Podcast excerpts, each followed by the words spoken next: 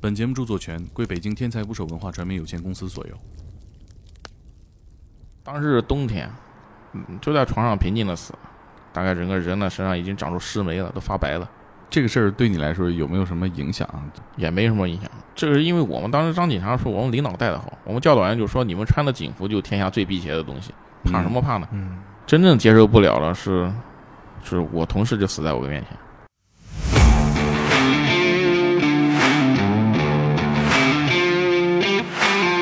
为啥你总抓熟人因呢为？城市很小，关系也拐不到几道弯儿，什么样的城市既有东北那种厚重感，也有南方的那种多山多水的那种感觉。既容易犯罪又容易抛尸的一个小城？镇上非常大的盗墓，是一个战功两任国军墓，前前后后有抓了好几，包括是洛阳铲、对讲机，包括抽水泵、氧气面罩、定向爆破机。那像他这个叮咣的比较容易暴露。春节时期，趁着放鞭炮的时候，专业团队为您服务。但是呢，这一家四兄弟呢，无一例外全是自杀，连他们的父母都是自杀。老四妻子很平静地接受她丈夫死，没什么要说的嘛。她说她家这个事都是传统，我也能接受得了。眼耳口鼻到下阴处全在往外冒虚，直接一股臭风就。然后我后面的两个社区的大姐直接就，反正打猎那一窝山区野猪特别多，然后跑到小区，没人敢靠近。那个野猪据说特别大，将近两百斤重，那獠牙都老长。冬天嘛，一啊呼一股白气出来，我他妈人 差点往后退。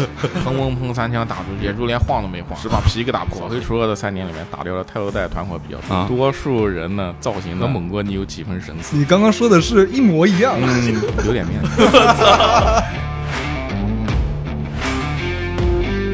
请点击订阅我的播客，拜托了。 Now I got to cut you.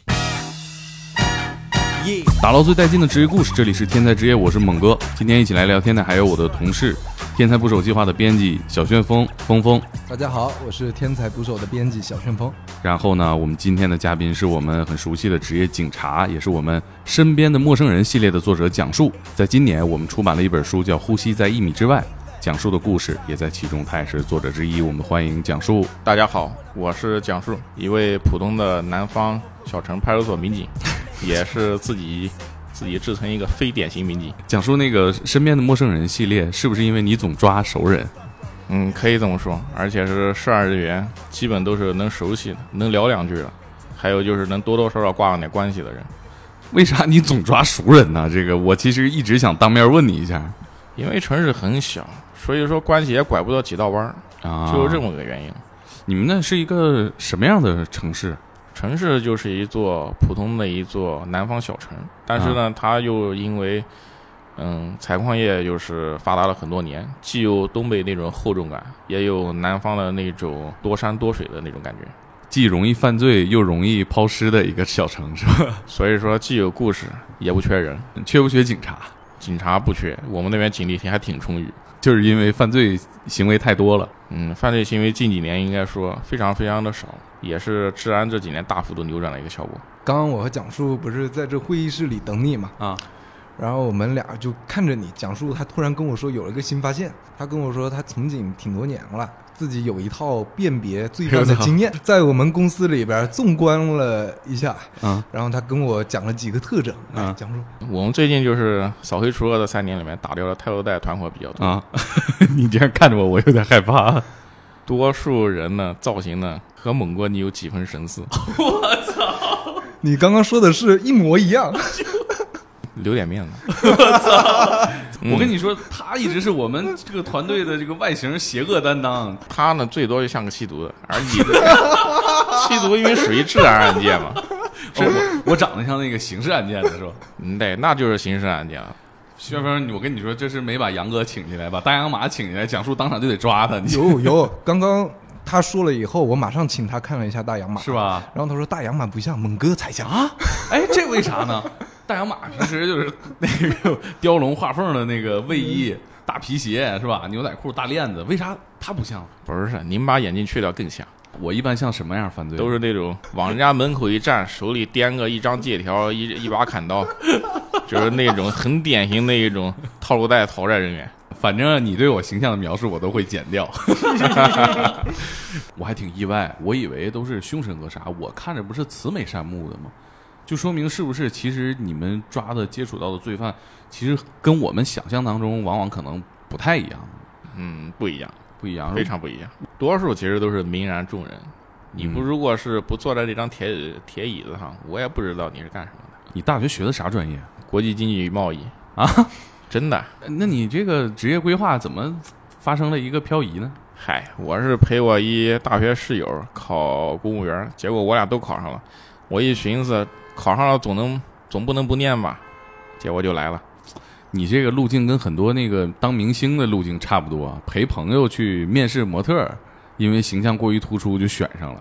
我是真陪朋友去考试，就当时也是就是考这个警警察部门儿， 对我当时都没复习，我一瞅，哎，这单位离我家挺近，分局好像就我在小区对面，行，就考它了呗。你你考你们附近的片儿警儿，你你可不就是在你家附近吗？对啊，考的时候有没有想过真当警察什么感觉，或者是有什么预期？考的时候，考的时候，我寻思我这份我这副身体吧，瘦瘦小小的，估计最终也是当个户籍警。结果最后刑侦、禁毒、派出所全都干一圈儿，全都是一线。那所以到底需要身体素质很强悍吗？嗯，需要还是需要的，最起码你熬夜得撑得住啊。抓这个吸毒的、贩毒的，比如说像小旋风这种，你好像也不太需要你有多能打吧？啊，不需要，来来来，做个尿检，咱一尿就清楚了。就是呃真实情况当中危险的这种动手的情况多不多？嗯，也有，比如说二零零八年六月，二零一八年六月份抓一个贩毒的，当时呢给的情报不是太准，支队那边说这个贩毒呢很可能就是在早上九点整左右，在一个市中心雕塑下面进行交易。当时我们也就是赶得比较早，八点来钟就到了。当时呢是我俩，我们是一共带了三个弟兄，两个哥们儿去停车，我呢就负责在附近摸地形。结果那两哥们儿去停车的时候，一时没找着车位。哎呦，太讲究了！ 咱们听听警警察停车有多守规矩我。们开的是民用车，啊被拍到了真要扣分罚款 的。那谁的车呀？开的 对就那个警察自己的车，对。那肯定是然后呢，我就很倒霉的和那个人打了个照面，遇你到了自己啊对我自己在那摸哇地形的时候，在那就是低着头那打着照面，穿个卫衣，啊！当时还特意还穿了一件卫衣，戴帽子的。然后呢，正好和那个毒贩打个照面，毒贩叫老段儿，我还认识的。这就开始抓熟人了，是吧？哎，得认的那就认的硬着头皮上嘛。那家伙开着个、嗯、开着个摩托车，就是迎面就走过来，迎面就开过来，迎面开过来，我也都想都没想，就是直接撕了他领子，两个人一把刷到绿化带里边，他身上的毒品掉了一地。然后呢，附近交易的那个吸毒的看到我们拔腿就跑，喊都没喊住。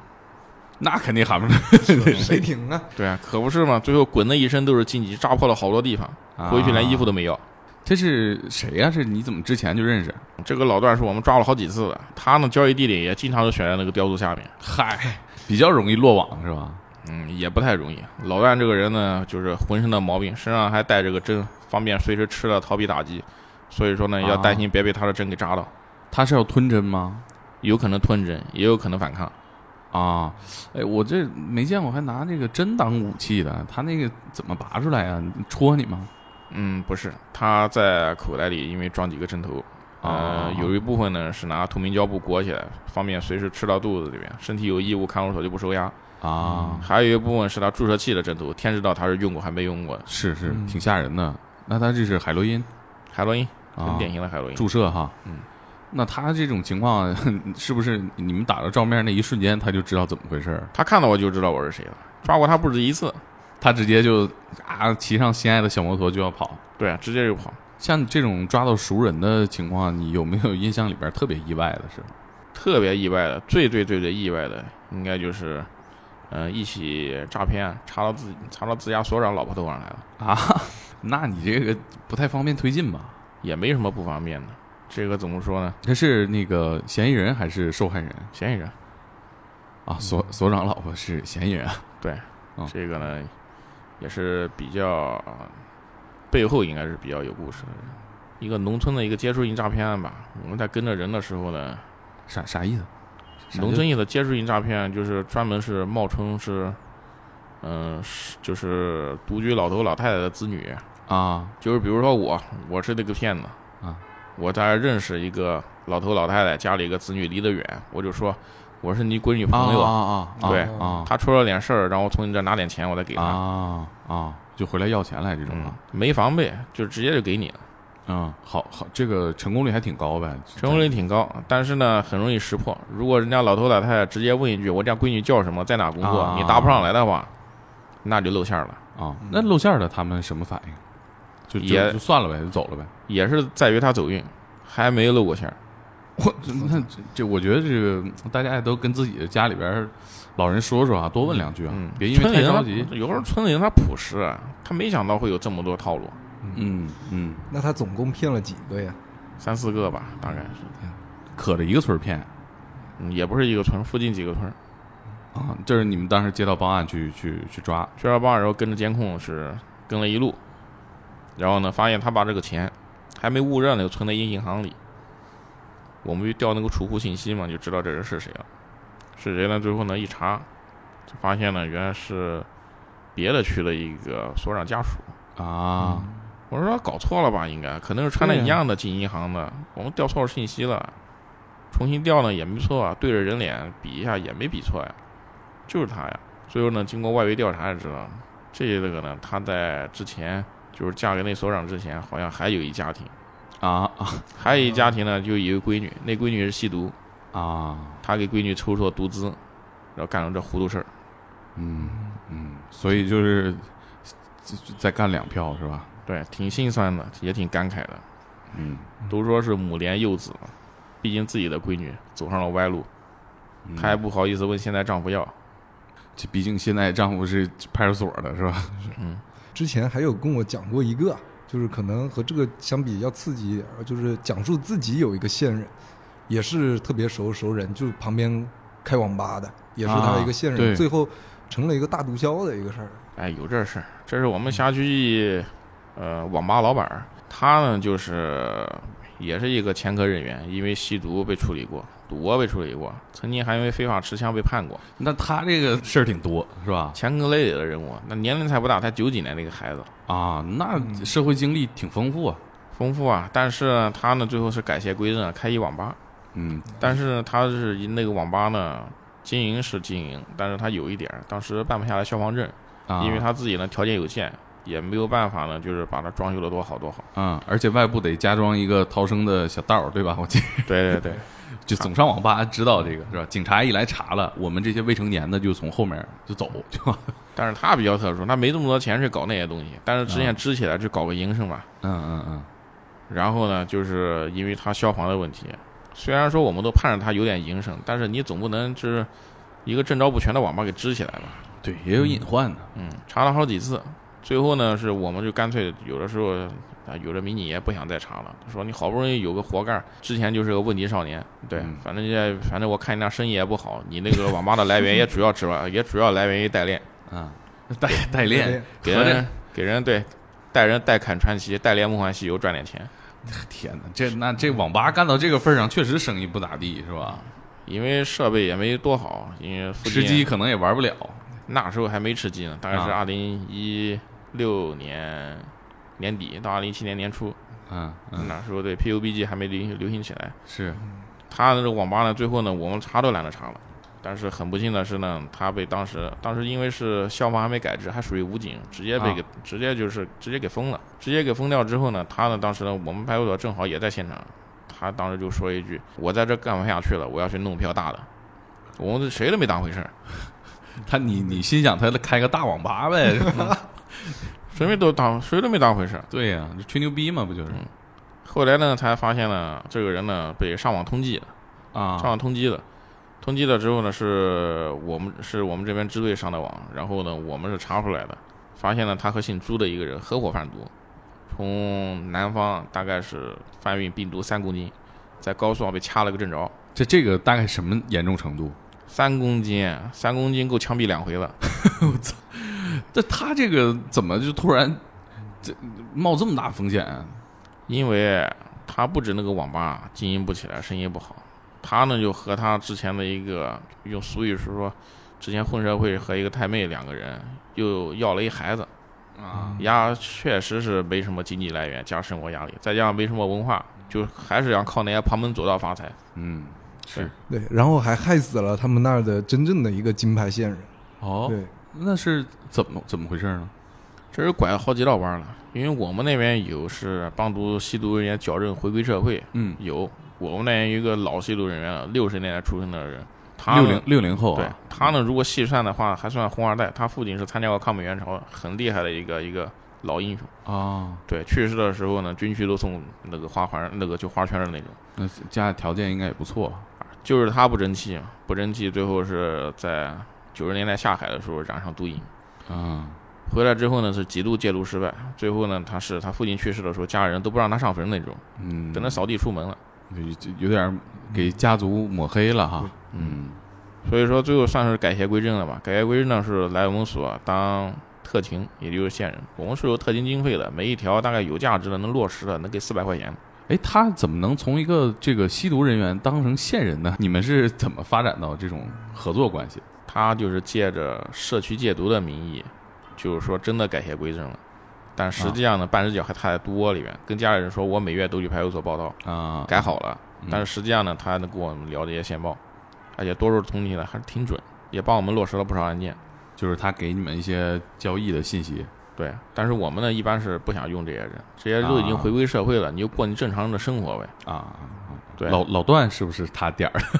老段就是他点的，还真是啊，嗯，那其实感也挺好用啊，感觉但是这个人我们都不爱用，老段应该算他死后点的，生前都没点。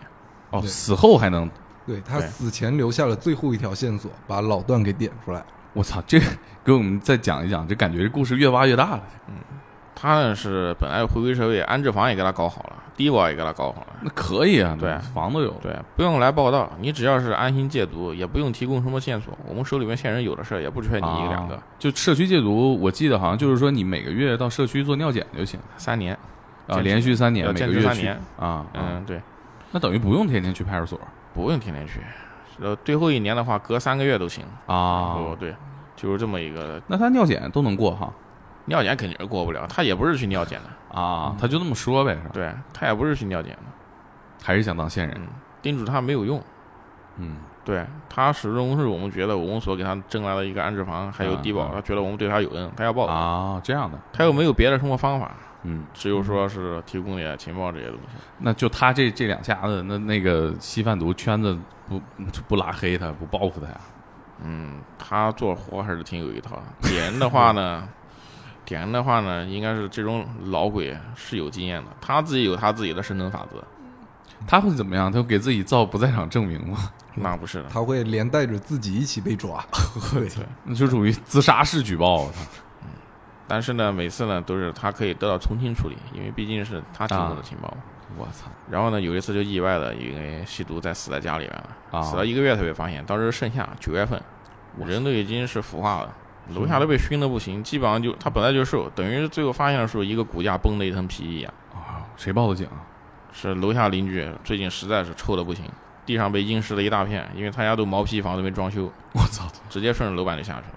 那是太炸裂了！当时你出现场了吗？当时就是我出了现场，嗯是，这是你见过最恶心的这个画面吗？这都不算，这这还不算挺啥。自豪。这也是小场面，他你开门的时候，尸臭能扛得住吗？直接一股臭风就涌过来了。然后我后面的两个社区的大姐直接就吐了。啊，嗯那你呢？我们还算淡定，这种小场面， 小场面。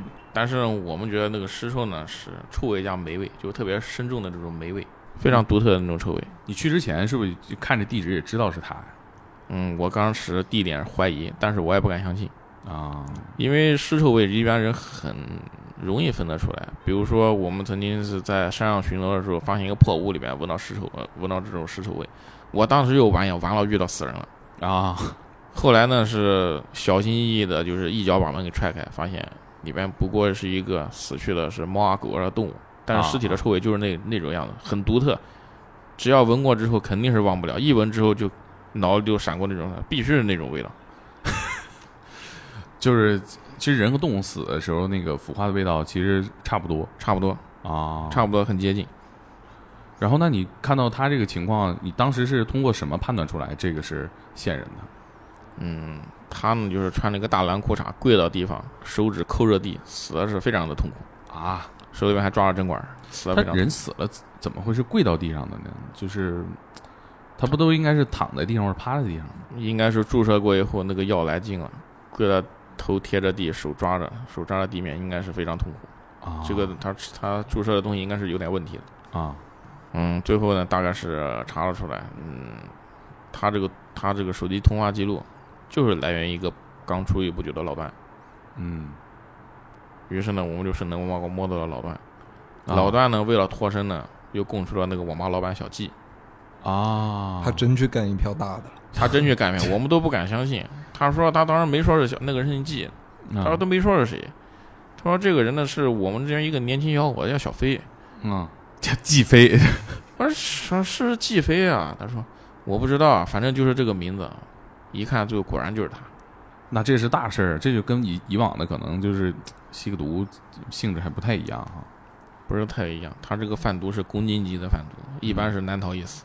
啊，那最后老段和小季基本就都老段倒没啥，老段最后是微量贩毒，大概啊最后是判了有五年多。小季啊是直接是枪决，我那个我看 你写的故事里有一个还抓了一个盗墓的嗯，而且这个盗墓是属于那种阵仗非常大的盗墓，是一个呃什么年汉代墓，战国墓，出土了二十八个编钟对，挺厉害的这个事情。因为战国、楚国最后一个都城呢就在我们那地方，啊大概有两任国君墓应该在那里，分别是楚考烈王和楚幽王。这个墓应该是楚国的一个国君的墓，那这个墓在当地应该挺明显的，是个是个保护单位吧？嗯，确实是一个文保单位，但是它处于一片荒芜的一个农田之中，就是说巡查的时候，你总有巡查不着的地方。一个古墓那么大，嗯，那个封土就像一个小山小山一样，有十多米高，而且那个地方呢，就是杂草树木丛生，找个隐蔽的地方，如果打条盗洞下去的话呢，可能也就真成功了。哦啊，这个是一个专案，确实是跨度时间比较久，牵涉的人员也非常非常的非常非常的多。但是呢，是这个墓呢，确实无疑是很多很多盗墓贼的目标。前前后后有抓了好几波，但是这一波呢，还真成功了，是来自于外省的和本地属于勾结作案。是河南的，嗯，他们那边分工非常明确，分工非常明确，嗯，大概什么样的？有在外围收买村民的，收买附近村民的，嗯，也有负责爆破的，还有负责销赃的，以及到最后，以及到最后还有负责统筹这些人行动的，啊包括是洛阳铲、对讲机，包括抽水泵，还氧气面罩，可以说是一个高度一个集团化、作业化、流水化的一个一个团队。他们这个是非不是常专业基本上是中国盗墓的这个行业的顶尖团队啊？可以说是一个相当相当专业的团队，嗯，我听出来了，这感觉阵仗也比较大。啊对东西一出来马上就能脱得了手，而不用在手里握着。啊，那还是有完整的供应链，不是销赃链的。对，我刚才听你说有爆破的，嗯，它就是炸开的。炸开的定向爆破技术。那像它这叮咣的，那附近不就是比较容易暴露吗？春节时期，趁着放鞭炮 的时候，很容易掩护掉。嗯，就大年三十儿去去去炸啊墓哈、嗯，那个时候呢，因为是家里面夜里放个炮太正常了，嗯，而且在地下爆破的话，他们有的会在就是那个爆破那个眼儿附近铺上棉被，吸吸啊那些声音。啊是，专业团队，嗯是，这个连这个声音处理工作都有人想到了。专业团队为您 服务嘛，嗯，直接送走。多少人？他们这团队应该是整个参与整个链条加起来有几十号人。啊？他们现场作业大概多少人现场作业的人并不多，现场作业的甚至都可以说这个行业里的小白。啊？对都给分割开。如果在现场被逮住了，不至于把上下层都咬出来。对啊，好多都是雇的人干的活，临时交给你该怎么做，你再去做。哇，这这有点专业团队的感觉了哈。嗯哎我记得你文章里边写，他还是当时还是比较精准的预测了墓室的位置哈。对，这个是能看出来，因为战国的古墓它大概就是那么个结构，有边厢，有主棺。他有啥方法不？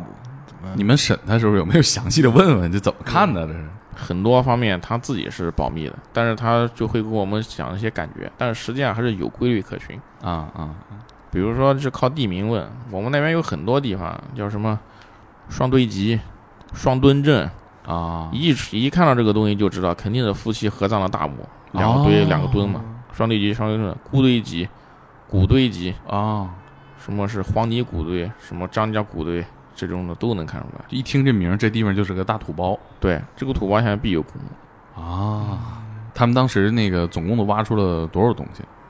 嗯，文物很多，有编钟，也有漆器，什么器？漆器就是漆木器，啊啊啊！对，啊还有一些乐器之类的，有个非常东西非常多，铜器也也有也有一部分。他这个涉案金额总价值大概有什么什么区间？那得看他转了多少手了。如果末端的话呢，很可能达到千万级别以上。青铜器啊，对一整套啊。对，但是如果出在自己手里出手呢，不过是几十上百万，真正流传到最后就可能就是上千万的。嗯，是你搞不好都流传到国外了哈。对，你刚刚说的，你看过那个，就是说一个月的夏季腐蚀都不算啥。那你印象里面最挑战这个承受能力的是什么样的画面？挑战我承受能力，那算一个家族吧。这个家族呢，因为是我到现在都觉得非常奇怪，这个家族是四口人，四口人呢是每个人都是死于自杀，啊，非常奇怪。好好悬疑啊！老大、老二是死于自杀，老三老三是死于车祸，算是躲没躲过自杀。老四呢，最后还是自杀了，他们家是发生啥了？不知道闹不清楚，看着挺正常的。他们有普通打工的，也有在企业干活的，甚至还有开个小饭店是之类的，就是很普通的，就你我他身边的人。但是呢，这一家四兄弟呢，无一例外全是自杀，连他们的父母都是自杀的。最开始是怎么接触上这个？这个是第一我个是怎么回事？这个是问唯一在世的他老四的妻子，老四妻子很平静的接受她丈夫死。我说没什么要说的嘛。她说她家这个是都有传统，我也能接受得了。啊，从父母到他几个，他到他几个哥哥，基本都是这一结局，除了一个因为车祸意外，那是不是有什么家族遗传的精神病啊？闹不清楚为什么。但是老四自自杀的时候很惨烈，他是在一个废弃的澡堂子里面，当时是附近一个有一个小工地，有一个工人上厕所的时候，就是他憋得受不了，然后憋了一上午。啊，然后脱了裤子到那个废旧澡堂子拉屎，就是他说他还没进去就闻到特别臭，结果一抬头就看到那个尸体，吓得没提裤子就跑了。等到是我们勘察完现场，把这个人带回来取口供的时候，我还问他你现在还想不想拉屎？他说我估计到明天都拉不出来了，都得怪你们。吓快吓回去了。对那他怎么自杀的？一个很普通的一条布条，系着脖颈，然后呢挂到那个窗棂上，然后上吊了对，然后他自缢，然后脚底下垫个砖头一蹬，那个蹬掉了。啊？那这个对你来说震撼最大，主要是这事儿本身，还是说是主要画面是画面整，五月份那个人眼耳口鼻到下阴处全在往外冒蛆，不停的就是滴答一下水，一滴水里面含量全是那些虫子，每一滴水里面都含有若干个虫。你然后出的那些现虫场对，然后那个虫再聚集起来，再重新沿着脚往上爬。这个吐了没？啊嗯，当时我没吐，这种事见的也比较多了，没什么好奇怪的。你第一次见到这种画面，你还有印象吗？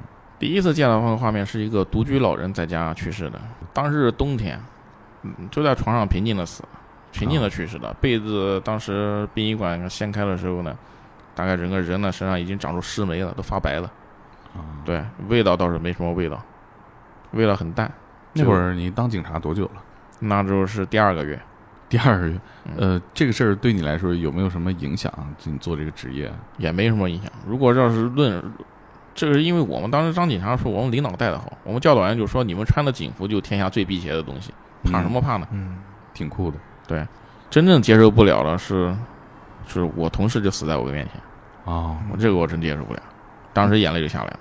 嗯，那是是是抓人吗？还是什么情况？不是，是我们单位一个老辅警，他呢就是特别上进的一个人，也特别呢想让自己儿子也干这一行的人，但是呢自己本身的儿子也不是特别争气，他呢就盯上一个老案件，一个大概是十年前的一个枪杀案，也确实被他是琢磨出了一点头绪，作用大不大且不说，但是呢他确实在琢磨这个事儿。嗯，有一天呢就是。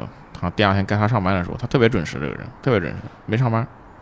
到中午了还没上班，然后呢，所长就让我打电话去找他，打电话没人接。我们还他这个人特别，有时候喜欢玩，出去旅游，我们也约他去旅游了呢，但是也不至于是谁谁都不给没给说吧，连假也没请。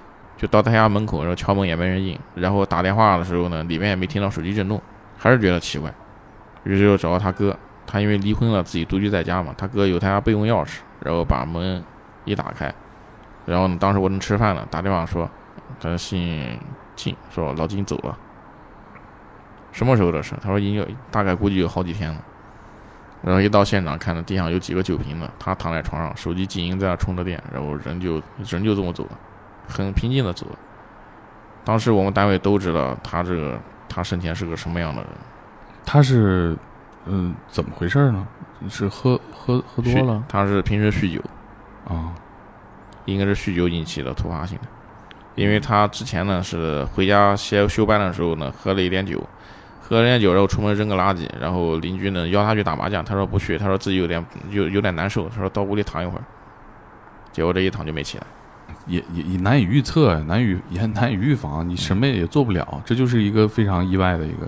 对，给自己可以说朝夕相处的人收尸吧，勘察现场吧，嗯挺那个的。你是直接就认定他是喝死了？然后门是反锁的，窗户什么都没动过的痕迹都没有。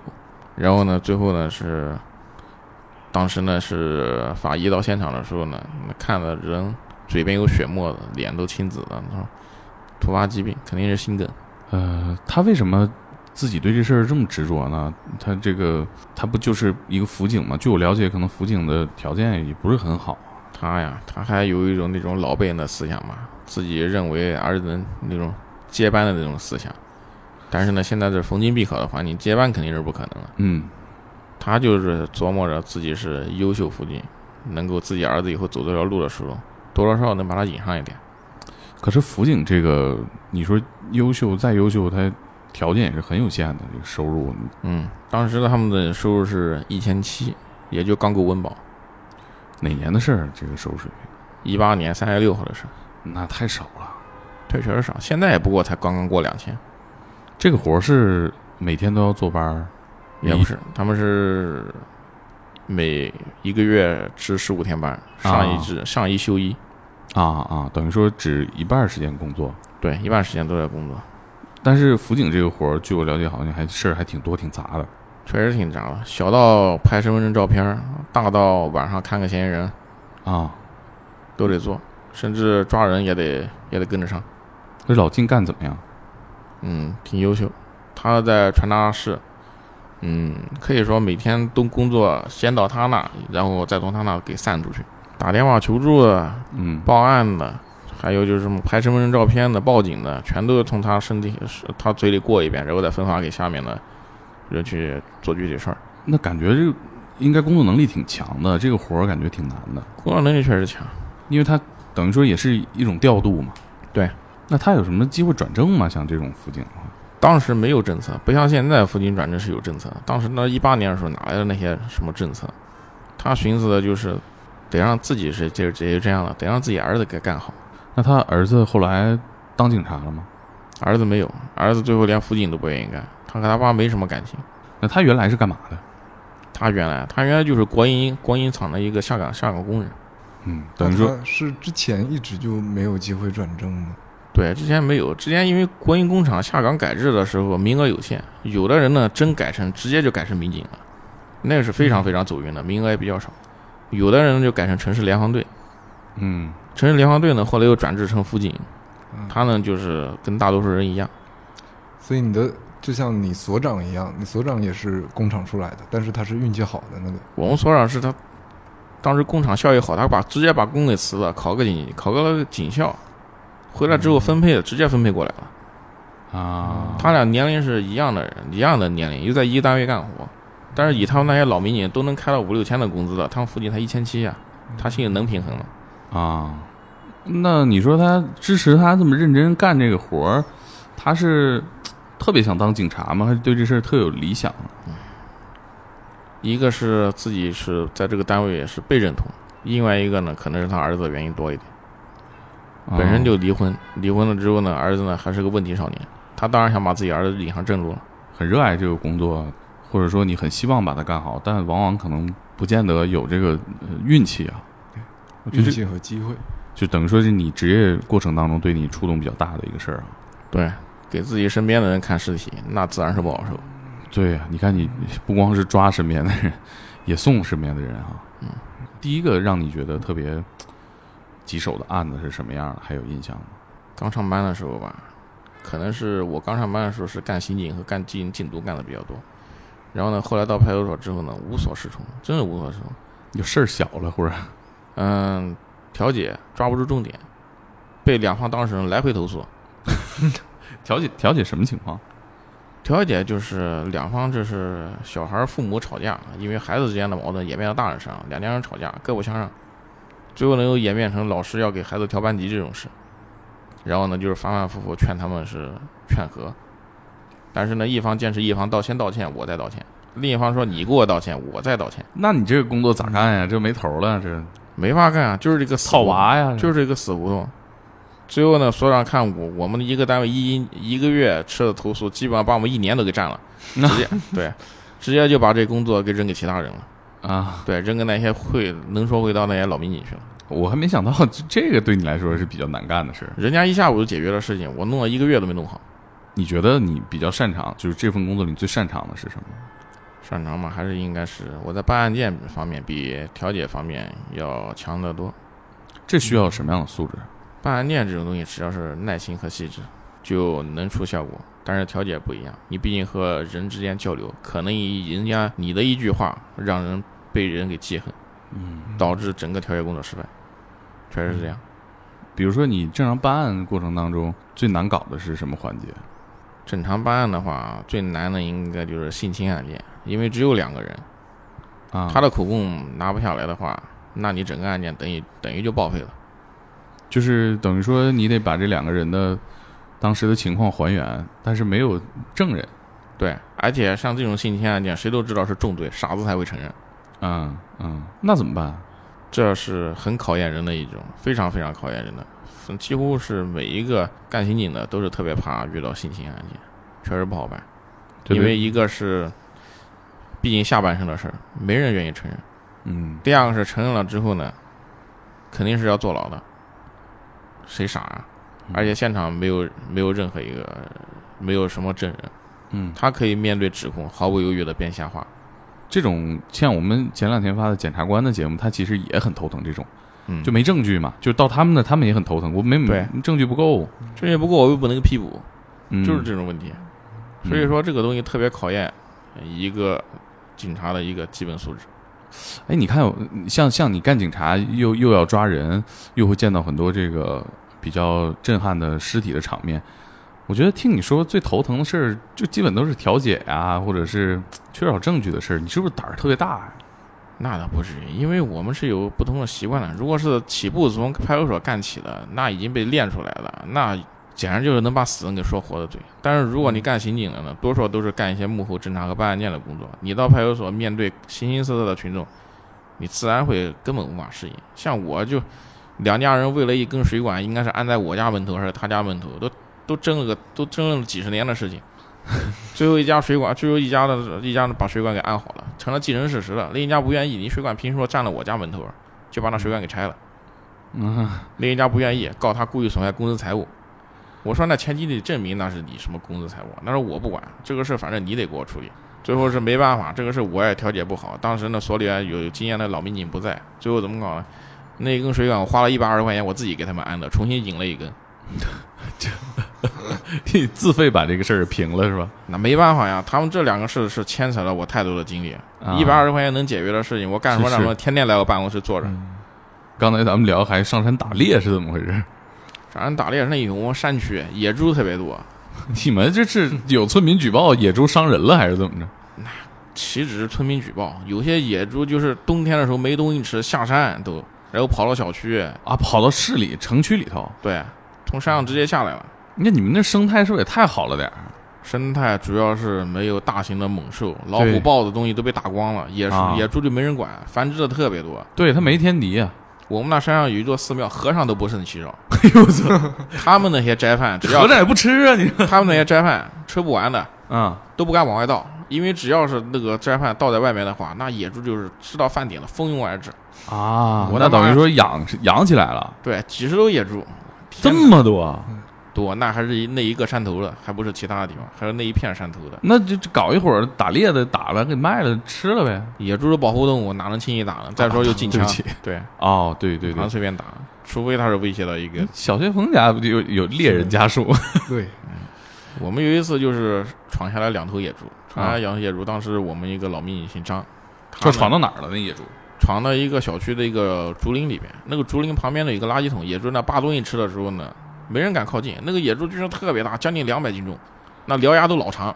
那太那你身们上哎，你们有没有拍照片儿？这个当时没拍，当时身上那鬃毛是根根直立，没人敢靠近，这个太吓人了吧？就在那扒东西吃。然后呢，人靠近的时候呢，他就那冬天嘛，一呼啊一股白气出来，我他妈人差点往后退。哎这跟他妈斗牛似的，那这是冬天，这冬天人呼就都有白气，更别说那两百斤重的野猪了，嗯比人都重，一股一白气冲出来，然后自己自顾自的在那扒东西吃。嗯走慢了，我那姓张那个老民警就是拿了一把手枪，六四号、六四型、六四式手枪，嗯然后里面压了他个五发子弹，啊，砰砰砰三枪打出去，野猪连晃都没晃，只把皮给打破了。野猪生气嘛，对，啊但是他野猪胆子又很小，他就往竹林里钻，啊，钻竹林也不是事儿啊，那玩意儿网都伸不进去了，竹林那么密，没有办法，一个匣子打完了，野猪就破脸皮，太狠了，战斗力太强了，拉了几年弹，一些人在那围，啊只有把他给围住，等野猪出来的时候拿网给嘎把他给网住。但是我当时在现场的时候，我也觉得扯，那野猪两百斤重的，想对冲啊破我们这个网，不还是轻而易举的？浑身是是吧？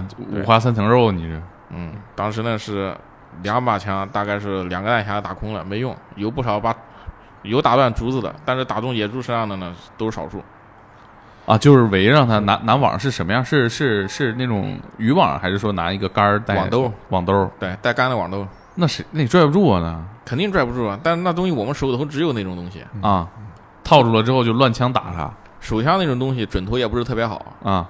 对，有不少打地上的，也嗯有打竹子上的，但是打到野猪身上的呢，仅有几发，但是呢，也只是破了脸皮。你指望野猪把血流血流死，我看也有点困难。这儿给大家科普一下，就是我家猎人家族， 对，对猎人世家， 对我们那儿也是盛产野猪，但是野猪它皮其实不是单纯皮，它它会在泥地里边打滚，嗯打对滚以后去蹭松针，给自己晒干，是像个盔甲一样，所对以就是箭啊、弩啊，普通的子弹可能打就是流血效果不太好。哎对，你们家族是怎么打野猪的？我们家族的话得猎人证啊，然后但是以前特别穷的时候，他们其实没子弹的，他们、啊而且野猪会下来拱地，一拱地家里就得饿死人，就是野猪嗯啊荒很厉害，有但是害这种对，然后他们就会拿一个报纸啊包上番薯啊毒药然后还有火药，还有石头。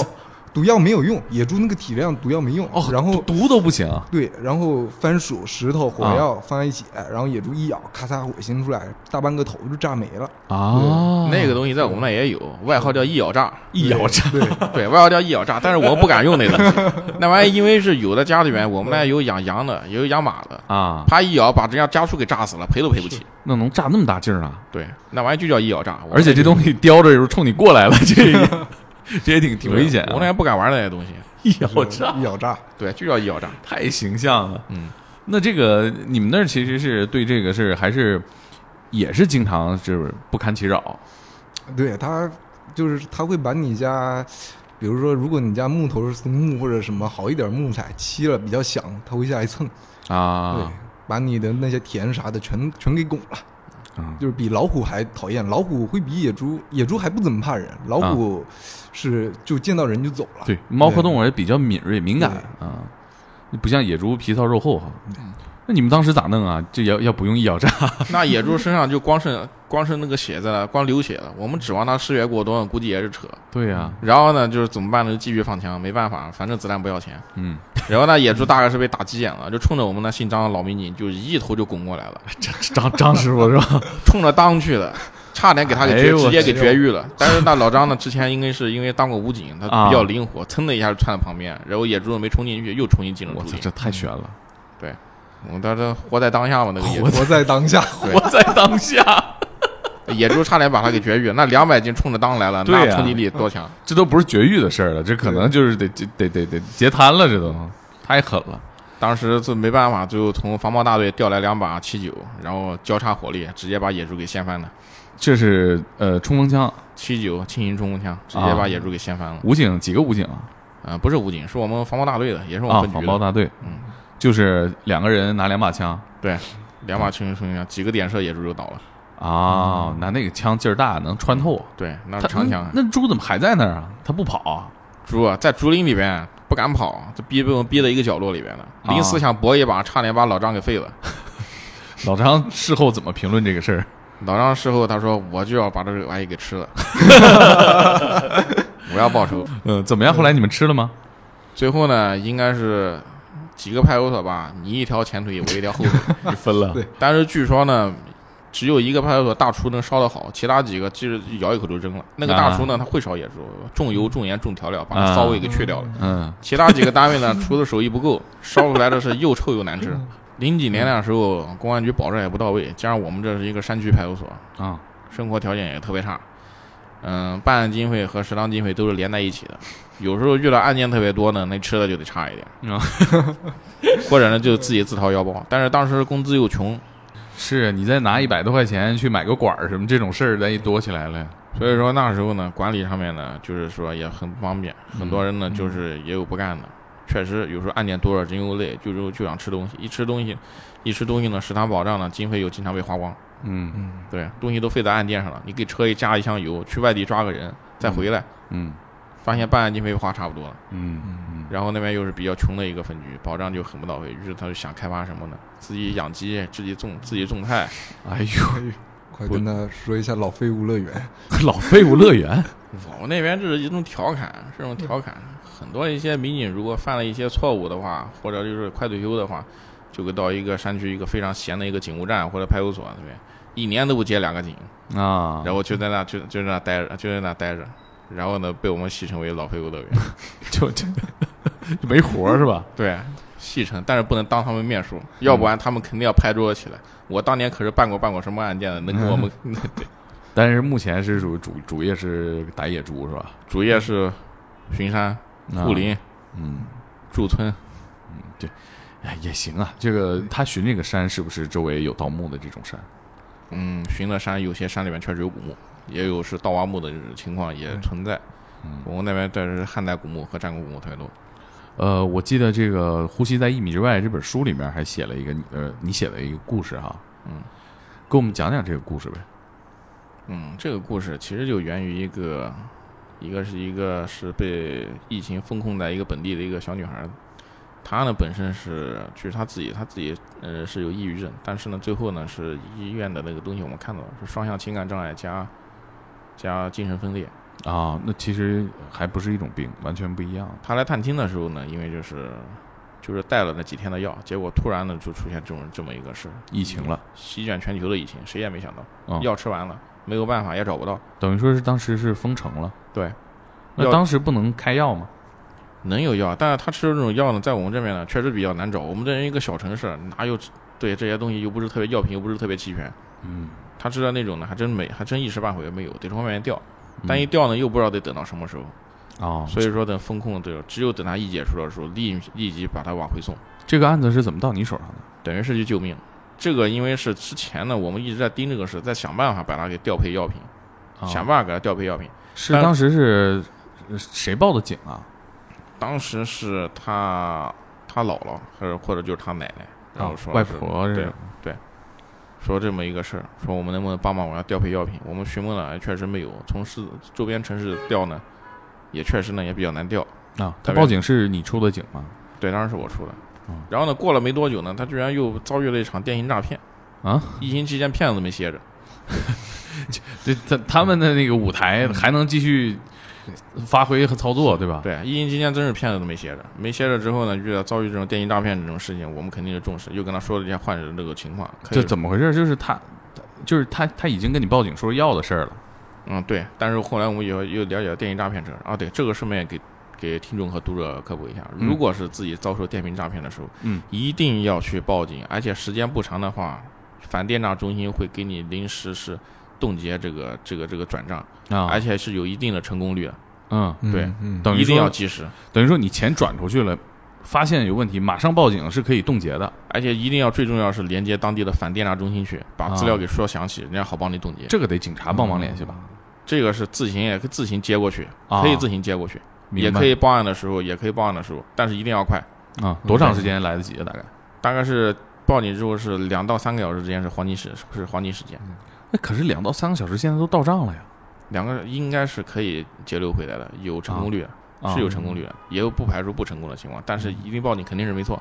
嗯，明白对。大概是一个什么样的骗局？这个事儿，这个大概就是很简单一个冒充熟人诈骗，盗号然后冒充熟人，这啊样就我给小用发微信是吧？嗯，我说需要那多个少钱？对，我说我今天那个没钱了啊，嗯转我三百块周转一下。结果他也没心眼儿，然后附近同学呢才发提醒说最近谁谁谁被骗钱，最近啊号你没被看盗见了，千万别信。嗯，然后才反应过来，当时啊是出了事情并不长，两个多小时，我赶紧是找那个，当时也巧，反地下指挥中中心值班的那个值班的那个民警正好是我朋友，啊，我说他你这个把他优先级给弄出来，这个这这个人情况特殊，嗯本来就没要再遭遇到这种事情，我怕人受不了打击，啊，他就优先级的把这个事给弄掉了。嗯，那你对当时对抑郁症有了解吗？当时是有点了解，我因为是在派出所之后就分管精神病管控这一块，精神疾病管控这一块，而且据我自己最近的观察，就是最近几年就是精神类疾病是明显增多，而且有年轻化的趋势。经常到精神病院住医院住医院去接送一些患者的时候，能看到是年轻人是越来越多，嗯，呃，这个这个电信诈骗的时候处于什么阶段？还在找药？还在找药。那他药停了吗？药还没停，但是已经将近。但是我们这估算呢，如果这封城还没结束的话，估计是迟早有一天要停。断药了会怎么样？啊大概？断药了，病情控制不住，可能整个人的精神状态就会出现一个糟糕的一个变化，嗯，自杀嗯或者伤人都有可能。可是 当时这种情况也不知道什么时候疫情有个缓和哈。当时是心里没底，但是看着就是确诊人数和疑似人数越来越少，我们估计就是祈祷吧，这个疫情和他的药这个东西这两个要赶紧去结束掉。嗯嗯，后来怎么样？嗯，后来呢是解除封城的那天呢，药呢也几乎就是见底了，嗯最多还差一顿，然后我们直接啊就给送回家了。那还挺巧啊。嗯那那天是封城是，呃，私家车不让往外开是高速公路解除，是解除这高速高速的禁令了。啊，可以可以开。他是他家是周边的是吧？对，这周边是隔壁市的，啊，当时是你去送他回去，直接用最快的速度把他开回去，让那他高速沟接着，呃他家人在高速沟等着。然后因为这个事儿呢，回去之后呢，又统计了一下出差或者是有是有外出经历的民警，然后统一隔离。